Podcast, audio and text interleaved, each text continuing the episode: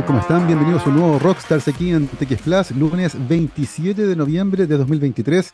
Son las 12 con 4 minutos y estamos comenzando una nueva semana de conversaciones alrededor de la ciencia, la tecnología y la innovación. Por si no se han dado cuenta, esta semana termina el mes de noviembre. Ya no queda nada. Eh, de hecho, esta semana ya es la PAES. Queda un par de semanas de clase en los colegios. El año se empieza a acabar. Y eso explica por qué ya las tiendas están decoradas de Navidad. Porque la verdad no falta nada para que se acabe el año. Ha sido un año tremendo, de múltiples emociones. Este fin de semana hubo muchísima música además, hubo varios conciertos y seguiremos, ¿cierto?, con varios conciertos también. Esta semana está The Hypes hoy y el jueves The Cure, así que ha sido una, una jornada musical tremenda para aquellos que aman la música, que, porque hemos tenido absolutamente de todo. Y de todo también vamos a conversar con nuestro invitado de hoy, eh, con un enfoque súper interesante en innovación y en acceso a la salud. Y nos acompaña en la transmisión por streaming nuestro invitado, Renato Pino Zamora, contador, auditor y egresado de Derecho, máster en salud digital y actualmente CEO de SNAV, una empresa del sector de las tecnologías enfocadas en la salud y preocupado también por la transformación digital. Renato, ¿qué tal? ¿Cómo estás? Bienvenido a Rockstars. Hola Gabriel, un gustazo saludarte. Además, te voy a hacer un alcance inmediato. Tengo un admirador tuyo que es el CTO de la empresa que dice que tu podcast es genial. Así que. Muchísimas gracias. Saludos para el CTO de la empresa. Sí, no. Cristóbal Águila, para que le envíe tu saludo. Pero dijo, tus felicitaciones de inicio. Muchísimas gracias. Entonces, saludos a toda la gente que está allá en Snap. Eh, queremos conversar, Renato, hoy día sobre, sobre la empresa y también sobre las personas. Y esto es súper interesante porque es una empresa sobre las personas eh, y que tiene que ver con la tecnología, con la innovación y con la salud. Pero antes de entrar en detalle, Renato, nos gustaría entender un poco tu trayectoria y cómo tú llegas, eh, o cómo ustedes como equipo llegan a esta idea en particular. Eh, tú has tenido una formación que es bien interesante, eres, contador, te formaste también eh, como abogado, eres egresado de Derecho, hiciste un máster en, en, em, salud digital. Cuéntanos un poco cómo, cómo fueron estas ideas llegando en tu, en tu vida, sobre todo pensando, como le dije al principio, hoy se rinde la paz. Eh, y evidentemente hay muchos que no saben bien para dónde van a ir. Y tengo la sensación de que no es necesario que lo sepan. Mientras tengan claro más o menos para dónde van yendo, no es necesario que sepan bien el camino.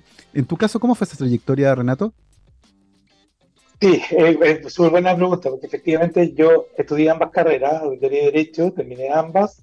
Eh, y después por esa circunstancia la vida, derecho no es de esas carreras que uno pueda trabajar y estudiar para el examen de grado. Entonces, el examen de grado lo di una vez, me lo eché, no pude darlo de segunda vez, me mantuve como licenciado, así, y, no pude dar, no pude jurar, pero, eh, pero claro, como bien dices tú, al final tomé otro rumbo después de ocho años de estar con un estudio jurídico tributario eh, y, resulta que me enfermé bien grave el 2014, ¿ya? Y, y, y, bueno, ahí uno de los cables, ¿cierto? Y los puntos. Eh, a, mí me hace mucho sentido una historia que cuenta Steve Jobs en una en su, sesión de Stanford, pues, donde él cuenta sobre eso, de los conectores, ¿cierto?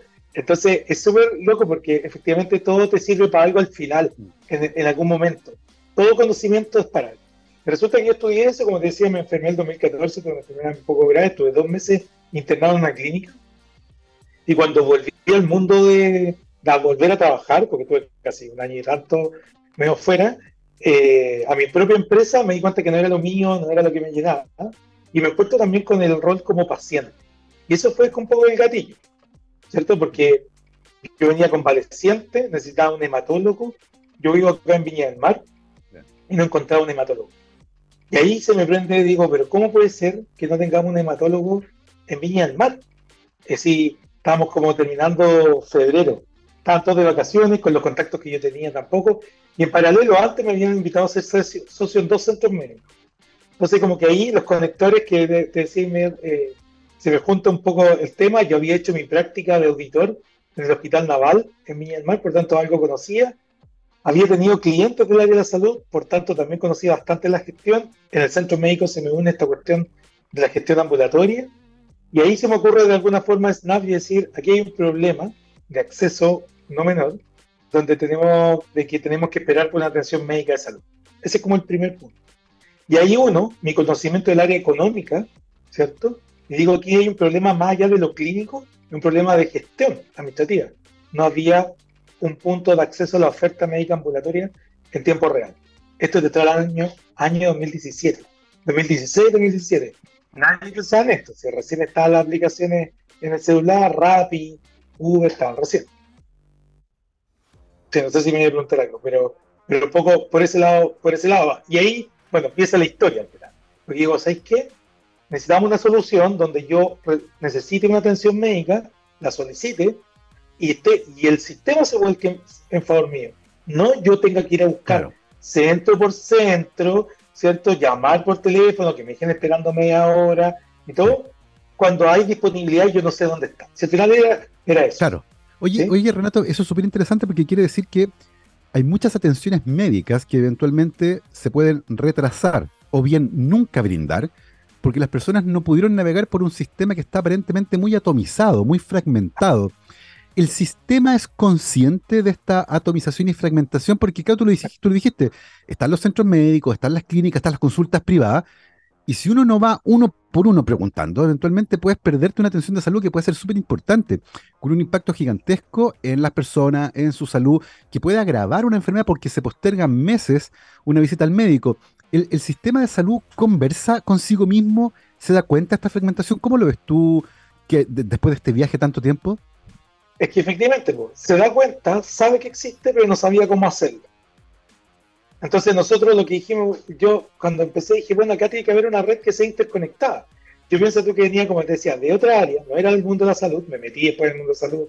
Yo tuve la suerte después de trabajar en productos de Snap, me invitan a ser asesor de Corfo, de innovación y emprendimiento en salud digital de Corfo. Me hice ah, un poco cargo de esa área y ahí también me posicioné personalmente, pero en general era eso, un tema de fragmentación tan brutal, ¿cierto? Donde como tú bien describiste, y uno por uno, y el paciente no está puesto al centro, no somos nosotros lo importante. Que al final eso le provoca y le provoca pérdidas todavía al sistema donde hay un porcentaje de oferta que no se ocupa. Al final es hay porcentaje, y eso es una pérdida gigantesca. Se estima que son algo así como 30 millones de dólares al año en el sistema ambulatorio, que se pierden por no ofertar. Es decir, un médico que está sentado, una doctora que está sentado y no llega una atención.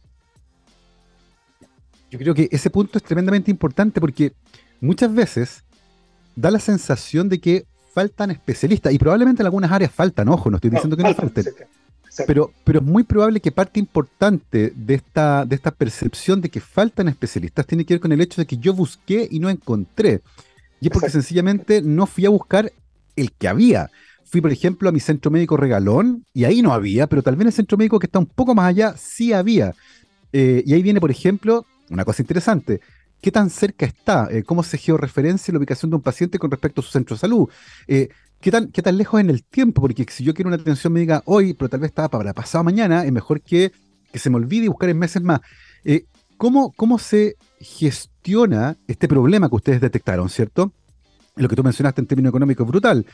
Una enorme cantidad de horas médicas que estaban disponibles, pero que, que nadie las tomó porque no las encontró. ¿Cómo se empieza a gestionar un sistema que está tan atomizado? Imagino que primero hay conversaciones con los centros médicos, hay que disponibilizar las agendas, hay que empezar a conectarlos. ¿Cómo, cómo es ese, ese, trayecto, Renato, que explica un poco el nacimiento de Snap? Esto era la historia, porque al final, yo te digo, Snap tiene una, bendición, digo yo, desde el cielo que dice, se le, hace encontrarse a las personas correctas. Cuando yo tenía este problema, yo dije, esta cuestión no puede ser, esto tiene que ser una, una solución donde yo solicito una atención del sistema web que hacen, ¿cierto? Y dije, esto se debe poder hacer.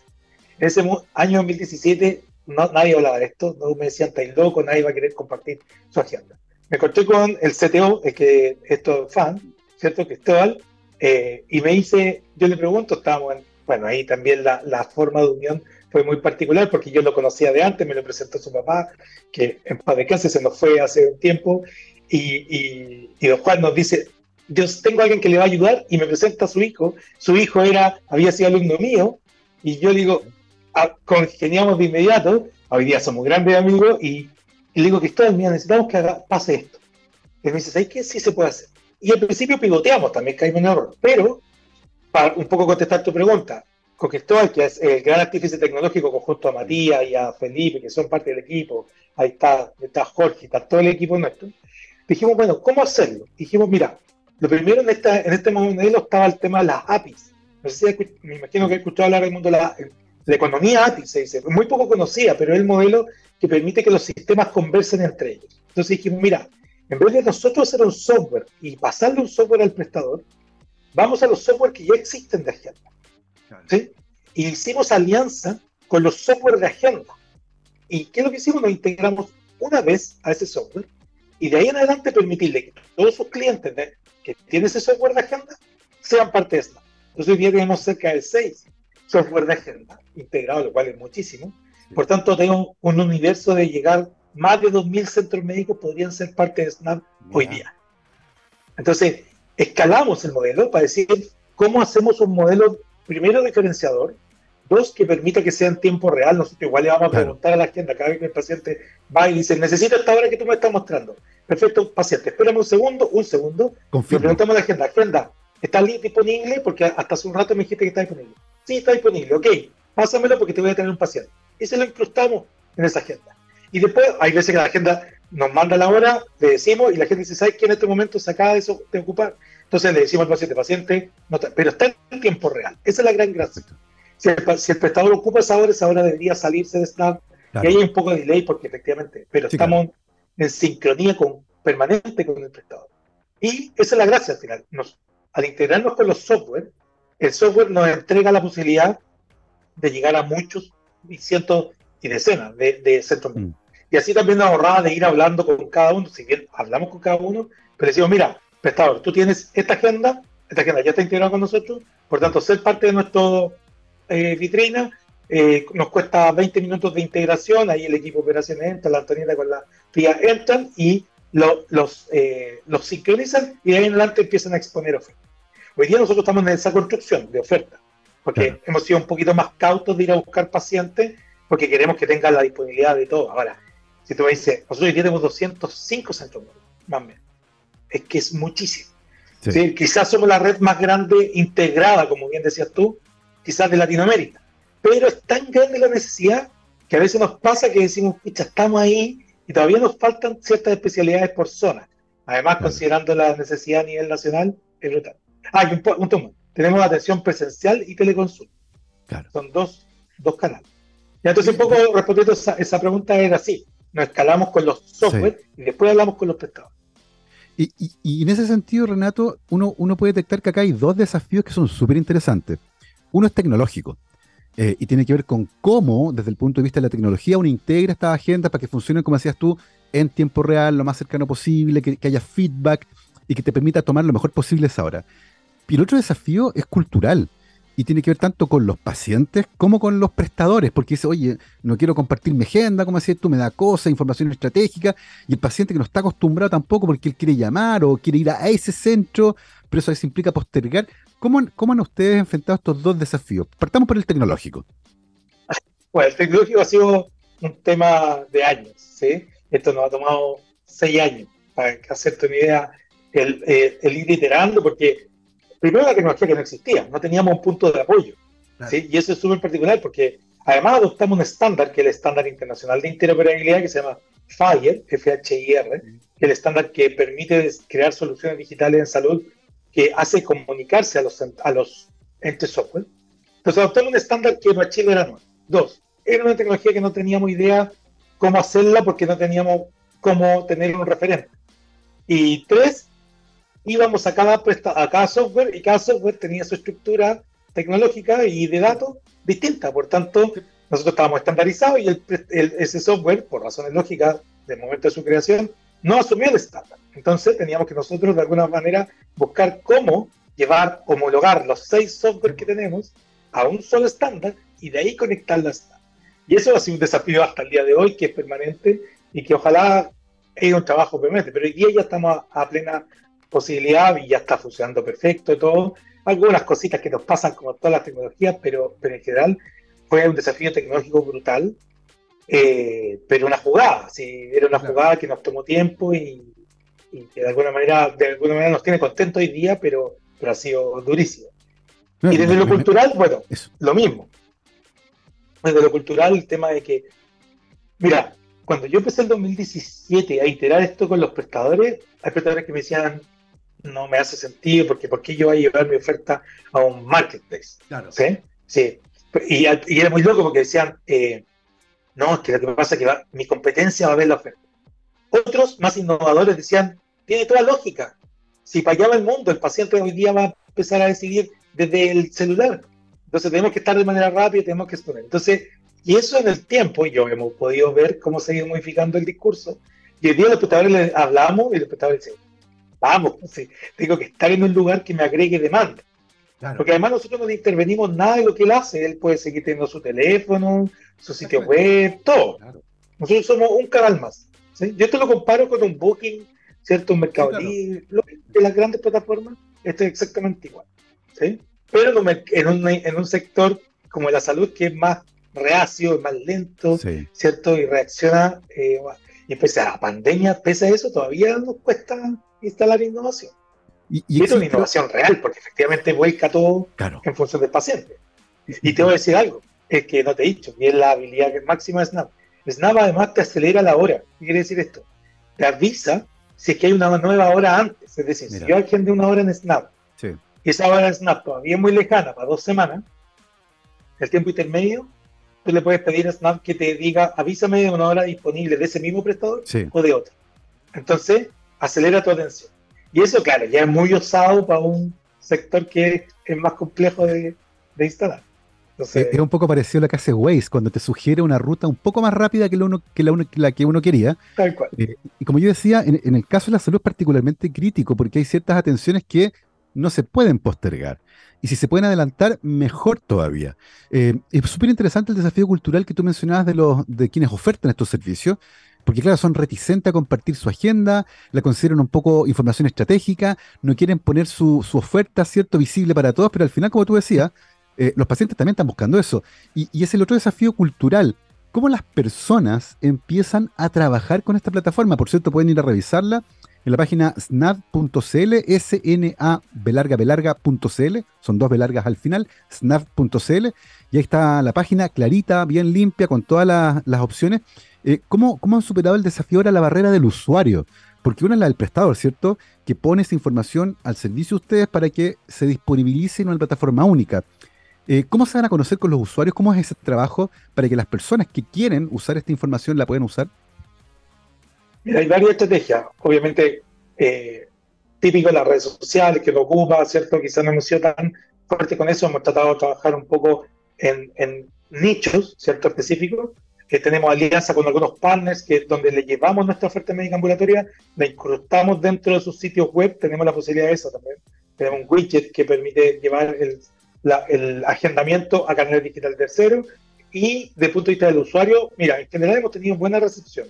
Los que lo han ocupado y los que lo ocupan nos dicen que le ha sido fácil, le ha sido rápido y que de alguna manera eh, el ver transversalmente la oferta le gusta porque de alguna manera comparan sobre los mismos elementos. Porque eso, es lo, que hacemos. Tenemos estandarizada la información, sale la información por todos, sale lo mismo. Médico, médica, eh, especialidad, ¿cierto? ¿Qué servicio presta? Valor, ojalá que, pone, que el valor referencial no es el valor final copago. Y, y dónde atiende y las sucursales. Como bien estandarizado eso. Eh, un dato también, estamos ahora agregando FONASA, así que el paciente posiblemente va a poder agendar y pagar también su prestación de inmediato. Pero claro, es un desafío también cultural, porque como bien dices tú, hay gente que tiene el top of mind, ¿cierto? En su de mente dos centros médicos y dice, ah, porque yo siempre agendo ahí. Pero decir, bueno, es difícil a veces abrirle el campo y se empieza a dar cuenta de que efectivamente tiene más oferta de la disponible. Y ahí ha sido como un quiebre y decir, ah, mira, es interesante porque al final eh, no tengo que esperar, ¿sí? No es necesario Pero, pero sí, un cambio cultural también. Eh, mencionamos los desafíos tecnológicos, mencionamos, mencionamos, los desafíos culturales, tanto desde los prestadores como desde los pacientes. Eh, es súper interesante porque tiene que ver con tu formación, con los lugares donde trabajaste, eh, con lo que te ha pasado también, y mencionaste el, famosísimo discurso de Steve Jobs en Stanford, ¿cierto? El Connecting the Dots, conectando los puntos que uno solo mirando hacia atrás le da sentido a esta historia que está ocurriendo hoy.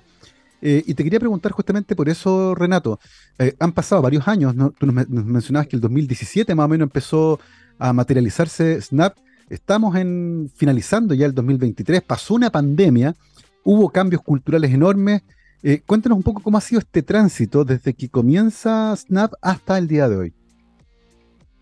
Uh, buena pregunta. ¿Tenemos tiempo? No, es, muy compleja. es compleja porque en general, como bien dices tú, bueno, se nos vino una pandemia que nos cambió un poco el escenario, ¿cierto? Nosotros estábamos, imagínate, todo lo que estábamos construyendo era para atención presencial. Teníamos considerado poner teleatención o, o telemedicina, pero lo tuvimos que, que, lo teníamos pospuesto, de hecho era para el 2000, estaba para el 2020 a fines de año.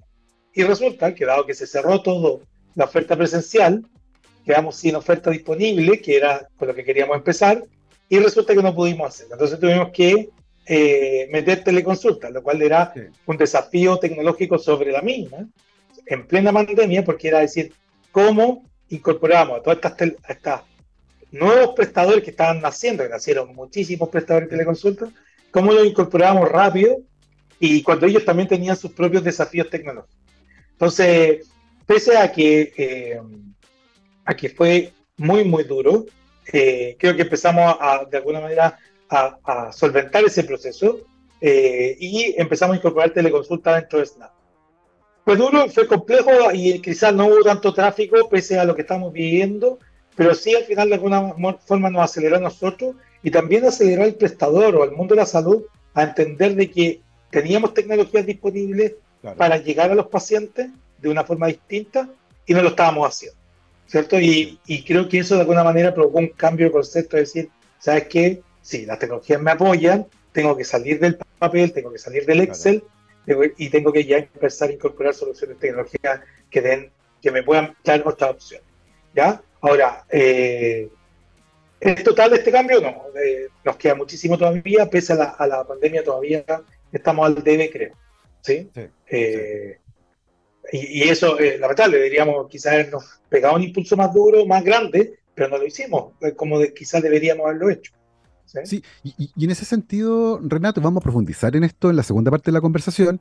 En ese sentido, ¿cómo el Estado participa en esta transición? Porque está claro, hay tecnología hoy que puede facilitar el acceso a la salud, eh, existe un número importante de horas médicas que se pierden y que están cuantificadas en millones de dólares. Eh, ¿cómo, cuál es el rol del Estado en esta interrelación entre los prestadores de salud público y privado?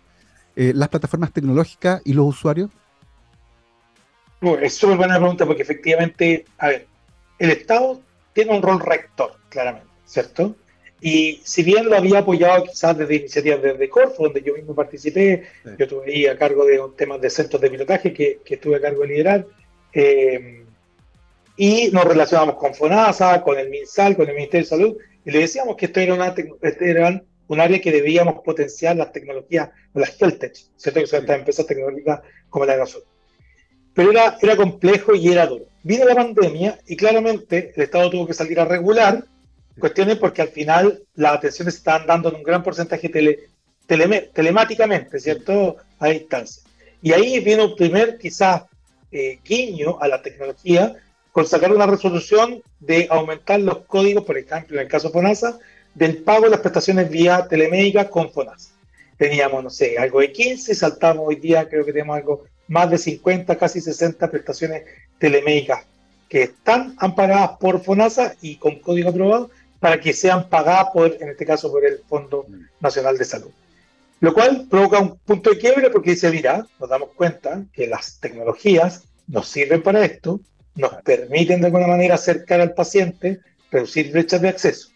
¿Quedamos cortos? Sí, quedamos cortos. ¿Por qué? Porque además todo esto que tienen las tecnologías nos permiten levantar data, ¿cierto? Pero ¿qué pasaba? Que la data que teníamos que tienen todas estas tecnologías, un poco lo que te decía yo hace un momento, no estaba estandarizada. Entonces teníamos múltiples soluciones tecnológicas que cada una tenía una atención, pero la data que recogía no estaba estandarizada.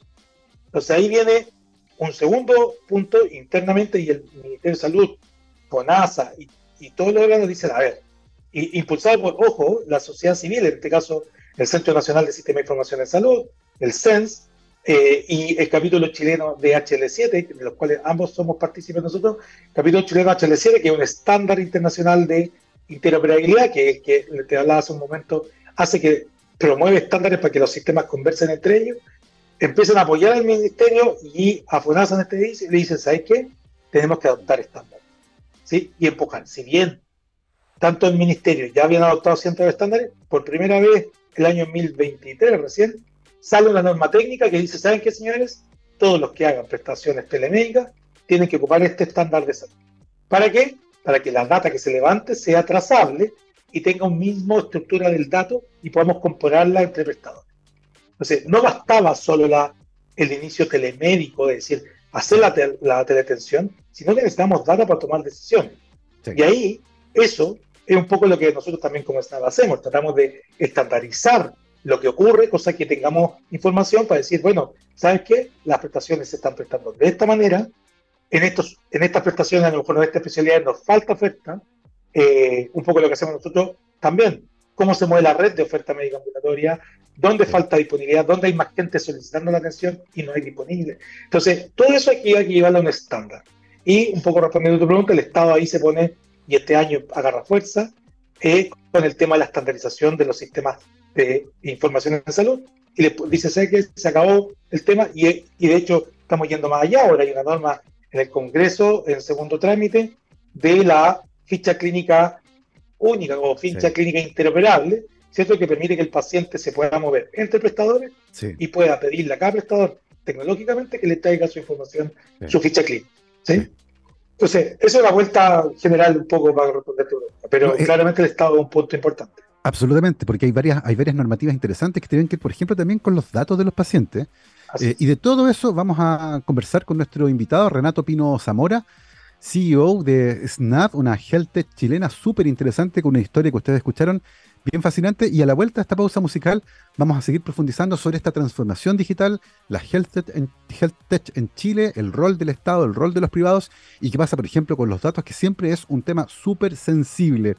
Vamos a hacer una pausa musical y vamos con efeméride porque un 27 de noviembre, pero de 1942, nació James Marshall Hendrix, más conocido como Jimi Hendrix, probablemente el más grande guitarrista de toda la historia y de manera consistente en todos los rankings musicales que se han hecho, siempre se ha elegido a Jimi Hendrix como el más grande de la historia, por encima de otras proezas de la guitarra como B.B. King, Chuck Berry, Jimmy Page, Kate Richards y Eric Clapton. Tuvo una carrera corta pero tremendamente intensa. Es, club, es parte del Club de los 27.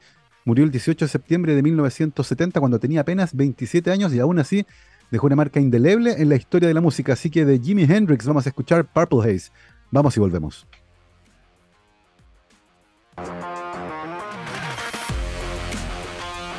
12 con 35, estamos de vuelta aquí en Rockstars de TX Plus, lunes 27 de noviembre de 2023. Estamos conversando con Renato Pino Zamora, CEO de Snap, una empresa del sector de las tecnologías enfocadas en la salud y la transformación digital. Y justamente con respecto a eso, Renato, te quería preguntar, ¿cuál es el estado actual de este tipo de tecnologías en nuestro país? Porque tengo la sensación de que hay harto espacio para crecer. Em, ¿cómo, ves el panorama em, del área de la health tech en Chile? Mira, es bien, es bien diverso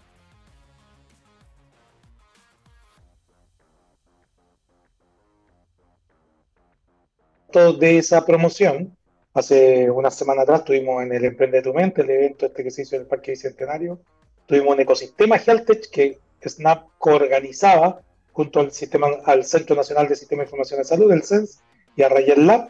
Y estábamos, y un poco lo que buscamos era eso, tratar de promover, eh, ¿cómo se llama? Este, este sector que nos cuesta visibilizarnos porque al final, y siendo súper sincero, eh, no somos tan atractivos en un principio en el tema de fondos o visiblemente, ¿cierto? Somos muy de nicho y de alguna manera cuesta bastante que también se generen los recursos suficientes para poder tener niveles de, publicidad, eh, más allá de algunos que a lo mejor lo han logrado porque venden un servicio muy, muy spot, pero en el caso de las soluciones más internas, las que son de carácter clínico, ¿cierto? O la de nosotros, que somos una innovación que de una otra manera quiere cambiar un modelo, nos cuesta de alguna manera ser más visibles, pero en general es un, segmento bien nutrido, hay soluciones muy interesantes, eh, eh, de investigación y desarrollo muy potentes también, desde biomarcadores hasta soluciones para mejorar, no sé, los temas de turno de los profesionales, soluciones con la nuestra desde el punto de vista de gestión, eh, dispositivos médicos, no, hay muchísimas, muchísimas muy, muy buenas. Y en el caso específico de ustedes, Renato, ¿cómo ven la posibilidad de empezar hacer algo similar ahora fuera de Chile? Porque imagino que este es un problema que en Latinoamérica, por ejemplo, debe ser tremendamente frecuente, con culturas tanto desde el punto de vista de los prestadores y de los pacientes relativamente parecidas. Eh, ¿cómo, ¿Esa opción, cómo la ves actualmente? Sí, absolutamente. Nuestro paso, ojalá cuanto antes, ¿cierto? Pero sí, sí, no, es un paso natural. Nosotros estimamos, y según los cálculos que tenemos y, los estudios que hemos hecho, estamos hablando de que eh, el sector salud, nosotros por ahora estamos en salud privada, que queremos dar en paralelo eh, apoyar el sector privado que tiene otras lógicas de movimiento en cuanto al, al, modelo ambulatorio. Pero salud privada, en Chile estamos estimando que son 195, 196 millones de personas a nivel latinoamericano que eh, están en el sector privado y sufren exactamente el mismo dolor de no encontrar una atención oportuna. O sea, a todos nos ha tocado especial, eh, esperar alguna vez por, por, por, atención y es un dolor casi en toda Latinoamérica. ¿sí? Sí. Y, por lo tanto se genera un espacio bien interesante para empezar a pensar ya en internacionalizar este tipo de plataformas. En, en ese sentido, Renato, y pensando en la enorme cantidad de gente eh, que podría empezar a vincularse con este tipo de plataformas, ¿qué pasa o qué debería pasar con la información de los pacientes? Te lo pregunto porque, por ejemplo, hace un tiempo atrás veíamos cómo en Estados Unidos una cadena de supermercados había logrado hacer un cruce entre personas que tomaban un medicamento en particular para bajar de peso y sus costumbres de compra. Y habían descubierto que las personas que se estaban inyectando este medicamento habían empezado a comprar menos comida. Eh, y por lo tanto, hay una información que era bien sensible, que permitía tener hábitos de consumo vinculados con ciertos tratamientos médicos. Eh, en nuestro país, ¿qué pasa? Porque, por ejemplo, alguien viendo a qué especialistas alguien está pidiendo ahora, podría eventualmente incluso tener un diagnóstico y empezar a tomar decisiones con respecto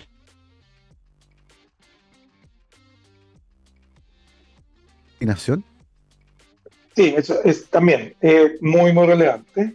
Eh, nuestro core de negocio, ¿cierto?, está enfocado en el paciente. Eh, por tanto, nuestra declaración es total y absoluta respecto a la encriptación de su información. Nosotros, sin su consentimiento, no podríamos traspasar esta información a nadie y eso por, un, un, tema legal. Ahora, vienen normas también al respecto, ¿cierto? Se está en discusión la nueva norma de ley de protección de datos personales que que viene bastante más dura de lo que es, y esta coincide y esta va a traslaparse y va a juntarse eh, con una norma especial respecto al tratamiento de datos personales de pacientes, que es la norma de derechos y deberes de los pacientes en Chile. Entonces, ahí eh, nosotros en ese sentido, desde nuestro lado, somos súper rigurosos del tema del resguardo de datos. Obviamente, ningún dato respecto a su condición de adhesión pasa a, a otro. Nosotros tenemos todo nuestra tecnología tiene eh, una estructura de datos HIPAA Compliance, es decir, que es HIPAA Compliance es una eh, norma técnica de Estados Unidos que habla sobre temas de resguardo de datos que en Estados Unidos hay interoperabilidad, es decir, hay traspaso de datos entre prestadores con consentimiento del paciente. Y esta es una norma que nosotros adoptamos porque nosotros nos tuvimos que nosotros nos acreditamos como Snap ante Amazon Web Services, que es ah, AWS. Y cuando nos acreditamos con ellos nuestra tecnología, nos exigían que teníamos que cumplir con estándares internacionales de protección de datos. En este caso, asumimos el HIPAA Compliance porque tenemos todas las máquinas con ellos. Entonces, de alguna manera tenemos un resguardo que a lo mejor es excesivo respecto a la norma nacional, pero era porque debíamos cumplir con, esta, eh, con estas restricciones. Y como te decía, también viene la norma esta de, ley de protección de datos personales, que bien, viene bien rigurosa y va a adoptar ciertas restricciones respecto a lo que hace GDPR, que es la norma europea de protección de datos, que es muy, muy rigurosa, la va a adoptar ciertas de ellas eh, Chile y a su vez la relación con las soluciones tecnológicas que hay de Europa nos va a hacer que tengamos que tener esa norma.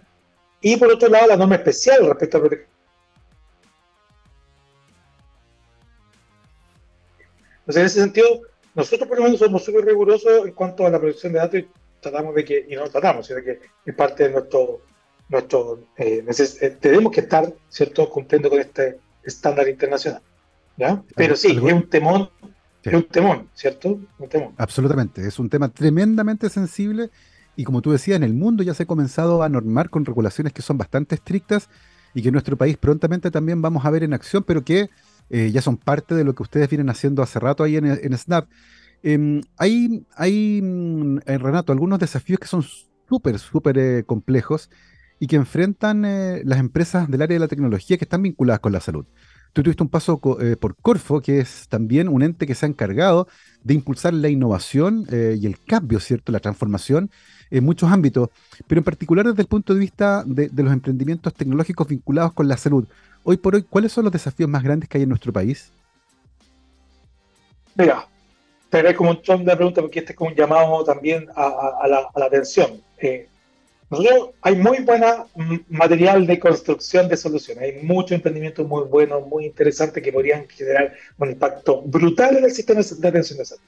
¿Sabes lo que nos falta realmente? Son los espacios para probar y para testear esto, ¿cierto? Y por eso, bueno, una de, mis labores cuando yo estaba en Corpo era que una cosa que, que, lideré yo, que eran los Centros de Pilotaje e Innovación en Salud, los CEPIs, que le llamamos, que se murieron después, los pasamos a MISAL y por política las circunstancias, se quedaron ahí estancados y que ahora el Centro Nacional del Sistema de Información en Salud, el CENS, junto a ProSalud, que es una asociación gremial, están buscando eh, volver a, a reinstalarlo. De hecho, ya se hizo un llamado y ya hay soluciones tecnológicas eh, que se hicieron llamado para que participaran del levantamiento de desafíos de prestadores de salud pública. Están hoy día eh, prestadores de salud pública haciendo innovación abierta con soluciones digitales. Yo tengo la suerte de participar en ese programa porque fui como el padre de ese, entonces me llamaron de nuevo a, a ser parte de esto. Yo estoy muy inserto, como te decía yo hace un momento, en el tema de tecnología de salud en general y trato de promover harto desde SNAP y desde mi rol como, como personal. Y, y, como te digo, son los espacios. Yo creo que el, el, gran, la gran deuda que tenemos es que hoy día necesitamos abrir más los espacios para que soluciones tecnológicas estén con los equipos y co-creen con los equipos las soluciones o adapten las soluciones que tienen a, la, necesidad real de ese prestador. Hoy día, la experiencia que tuvimos en Emprende tu Mente, que tuvimos en el evento, tuvimos una carpa HealthTech, un ecosistema HealthTech, levantamos eh, cerca de 15, 14 desafíos de, de, eh, de prestadores de salud, Quillota, La Ligua, eh, Hospital Salvador, levantando desafíos diciendo, ¿sabes qué? Tengo este problemático, ¿quién me, la puede, ¿quién me puede ayudar a solucionarlo? Eso hace unos años era impensado, pues día lo estamos haciendo. Y cada vez más prestadores se están sumando a esto. ¿sí? Y por otro lado, el, el, perdón, la startup o la solución dice, ¿sabes qué? Yo tengo una solución que te puede ayudar en parte. O entre dos podemos hacer una, un mix y podemos solucionarte este dolor. Entonces, eso es lo que más necesitamos. Necesitamos que la, los prestadores de salud públicos y privados se abran a tener soluciones como las que nosotros les proponemos, porque tenemos pérdidas en general en un sistema de salud súper, súper presionado. Piensa tú que los costos se aumentan y, esto es descontrolado. Cerca del 9% del PIB, del Producto Interno Bruto, es el gasto de salud que tenemos en el país. Imagínate, una locura. Estados Unidos tiene el 16, 17% del PIB. Una locura. Y, y, por lo tanto, optimizar y usar de manera racional esos recursos eh, garantizando ¿cierto? que las personas puedan acceder a atención médica que necesitan de manera urgente, es tremendamente importante y es donde la tecnología tiene un espacio para ayudar a optimizar ese proceso. Eh, en ese sentido, Renato, eh, ¿qué falta ahí? Porque tengo la sensación de que la tecnología, pensando exclusivamente en esa pata, en la capacidad de hacerlo está. Y hay gente que tiene las ideas y la tecnología está disponible, no hay que esperar en el fondo que alguien invente algo. Y hoy día el desafío está más bien por el otro lado, por el, desafío de integrar, por ejemplo, a prestadores públicos y privados que bajen un poco la reticencia, que logren integrarse. Eh, y, ese desafío tengo la sensación que incluso es más complejo que el tecnológico. ¿Estoy en lo correcto? ¿Cómo lo ves tú? Sí, está totalmente lo correcto. Yo siempre digo que tanto esto de la interoperabilidad, que es lo que te comentaba hace un momento, de esta capacidad que los software conecten y todo, si bien es un desafío tecnológico no menor, la decisión de que pase es estratégica. Yo siempre le digo en mis presentaciones, es estratégica.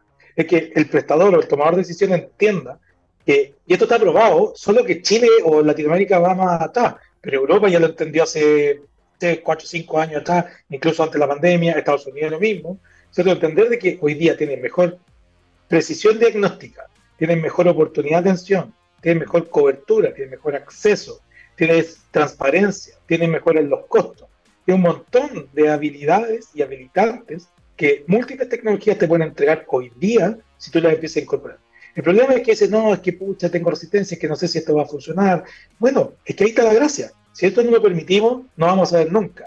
Y por eso muchos de nosotros, yo en el caso de nosotros no hemos aguantado que en Chile, pero hay muchos, muchas soluciones tecnológicas que pudiendo estar en Chile, haciéndolo en Chile, han tenido que salir a buscar partners para poder hacerlo afuera, porque acá en Chile no te escuchan. Y decir, ¿cómo puede ser esto posible que tenga que, salir y después volver a Chile y decir, no, mira, tengo operación en Colombia, en Ecuador, en Argentina? Ah, ya, entonces ahora tengo en Chile. ¿Pero por qué? ¿Por qué no nos apoyamos la solución desde Chile para que desde Chile escalara hacia todo?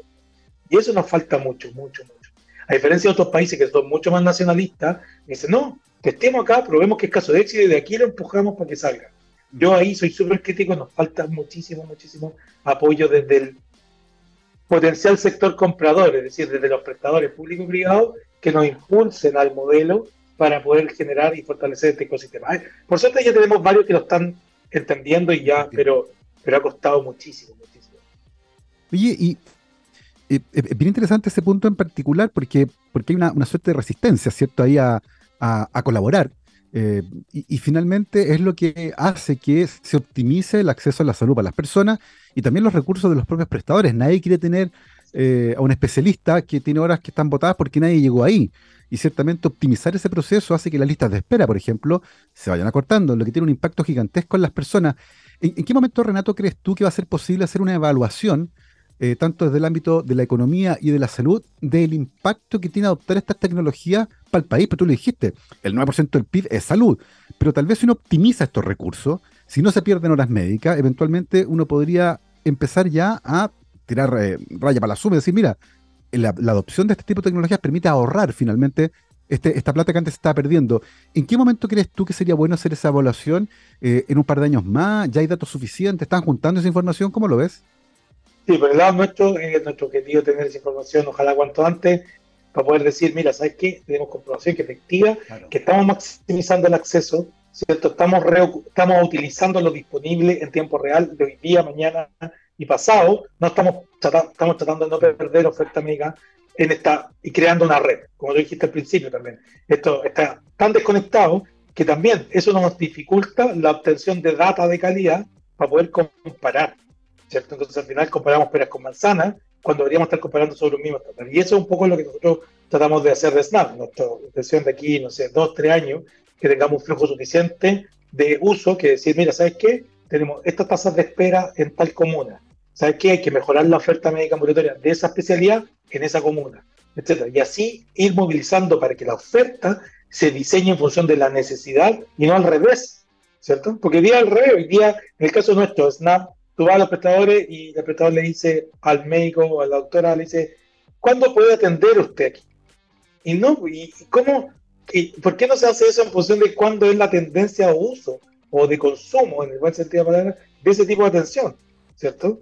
Si a lo mejor, no sé, estoy inventando, yo le estoy poniendo eh, horas de cardiología adulto a las 8 de la mañana, 9 de la mañana, un día lunes, a lo mejor si mi tasa de, de uso de eso son el 80% adultos mayores, a lo mejor a las 8 de la mañana el día lunes es súper complejo que llegue.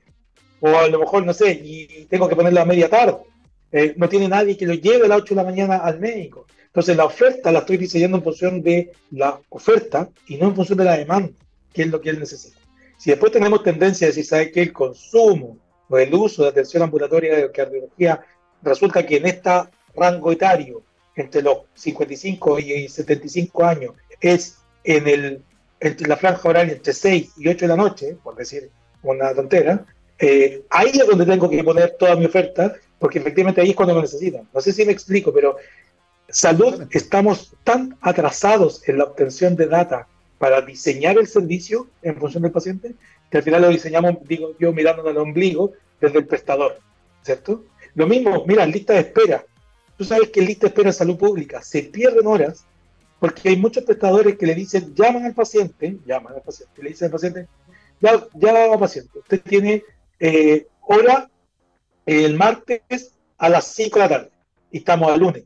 Entonces, ¿cómo me, primero, tengo que pedir, tengo que pedir permiso en la P. Es una hora de especialidad que estoy esperando, ejemplo.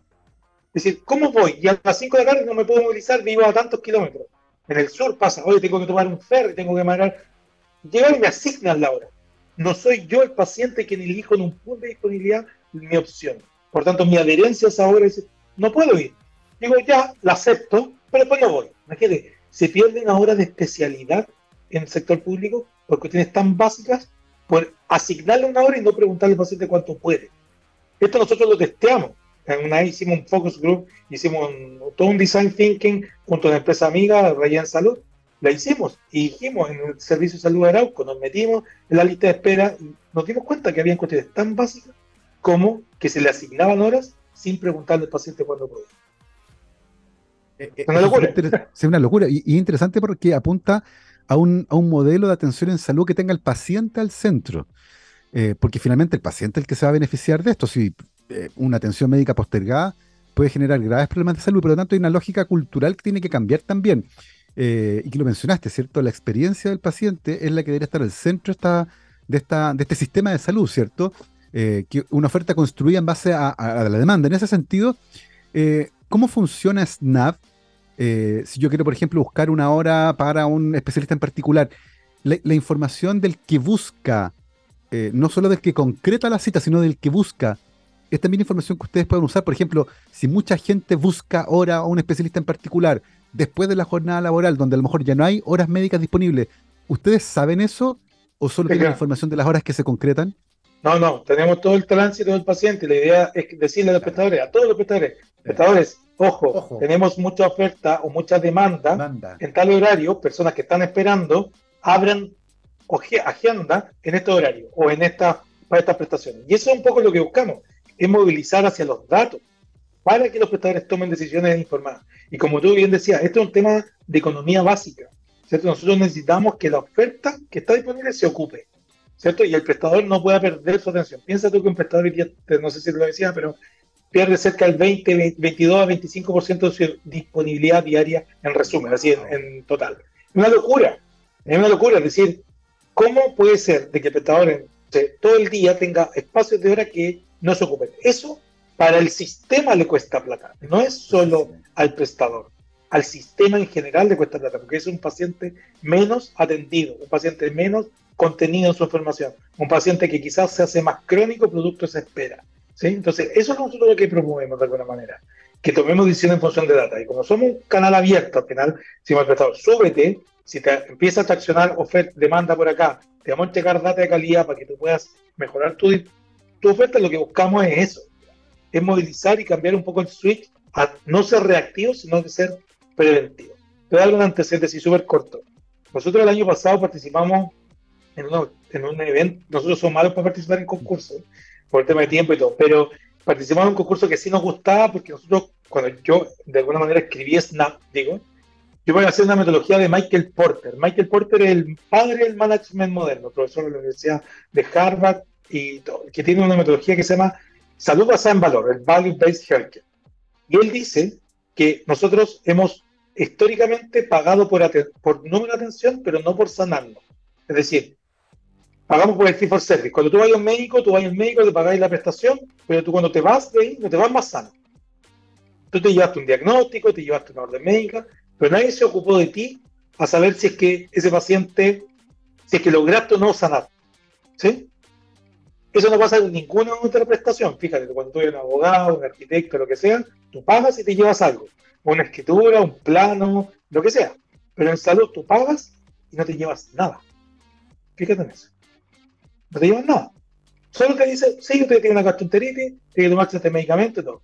Pero si tú sales de esa consulta y no hiciste nada al respecto, tú no te sanaste. Entonces pagaste por una prestación que no tiene un resultado. Es muy loco. Es muy loco cuando uno lo piensa así. Decir, oh, pagué 40 lucas, pagué 60 lucas, pagué 20 lucas. sigo igual. ¿De quién depende eso? Depende, primero, de la adherencia que el paciente haya tenido a lo que el prestador le dijo. ¿Cierto? De cuán bien le cayó. Oye, si hay gente, yo, nosotros hemos hecho focus me cayó re mal el médico, pero resulta que ni lo pesqué. Así, gente que dice, no, no, yo, o yo vi en Google otra cosa. Imagínate lo brutal de eso. Entonces, todo ese gasto bolsillo se va al tacho de la basura. Entonces, nosotros lo que, cuando participamos en este concurso, este premio, que el Value Based Healthcare Center Prize, que es un, centro europeo de salud basada en valor, salimos segundos en ese, a nivel mundial dijeron, ¿sabes qué? Tu solución o la solución de ustedes lo que busca es, primero, estandarizar la información. Dos, que el paciente después acceda en el tiempo a su prestador que le solucionó el problema. Y vaya moviéndose en la red en función de eso, y no solo de la atención. Sí. Entonces, te contaba como anécdota porque el Centro Europeo de Salud Basada en Valor nos validó el modelo de decir, mira, ustedes están presionando el modelo para que se estandarice y después para que se homogeneice y el paciente decida sobre información real. ¿sí? Entonces, bueno, ahí después eh, eh, en más detalle, pero en general son distorsiones que tienen casi todos los modelos de salud en el mundo. ¿ya? Y el punto de acceso es uno de estos, claramente. El agendamiento es un... Alguien la gente ve como agendamiento, no, no, no, no. es mucho más que esto. Aquí hay data detrás. Data que tenemos que accionar para rediseñar nuestro modelo y hacerlo más eficiente. Hasta hoy día tú vas a cualquier centro médico y te preguntas, ¿cómo ocupas tu data de agendamiento? Nadie sabe, porque como dijiste tú, la gente tiene el dato solo cuando la persona agendó, no de lo que pasó antes, no del viaje, no de la experiencia. Y eso es lo que nosotros como Snap queremos entregarle al prestador. Queremos entregarle más información, decirle, ¿sabes qué? Mm. Tenías tantas horas reservadas y sabes que te anularon y se, y se atendieron, pero se atendieron en otro lado. Para ti como prestador eso es data, es importante decir, ¿qué estaría haciendo mal? Mal, claro. ¿Sabes lo que está haciendo mal? Tu oferta está mal diseñada, la tienes en horarios que no deberían estar, porque tu paciente no puede venir en ese horario. Sí. ¿Sigue? No, están evolucionados. No, Tremendamente interesante, tremendamente interesante. Creo que es una, una, revolución tecnológica que va a tener un gran valor para los pacientes y que va a mejorar ciertamente el acceso a la salud son las 12.59, estamos cerrando esta muy interesante conversación con Renato Pino Zamora, CEO de Snap, una empresa del sector de las tecnologías enfocadas en la salud y la transformación digital que podría optimizar enormemente y mejorar la experiencia de los usuarios en salud. Snap con 2B larga al final.cl, vayan a darse una vuelta, está muy, muy entretenida esa página, muy útil. Dígame, Renato. App como app, app.snap.cl, pueden ingresar directo puede ser web y web móvil, así que no pueden descargarlo, pueden ocuparlo en el navegador.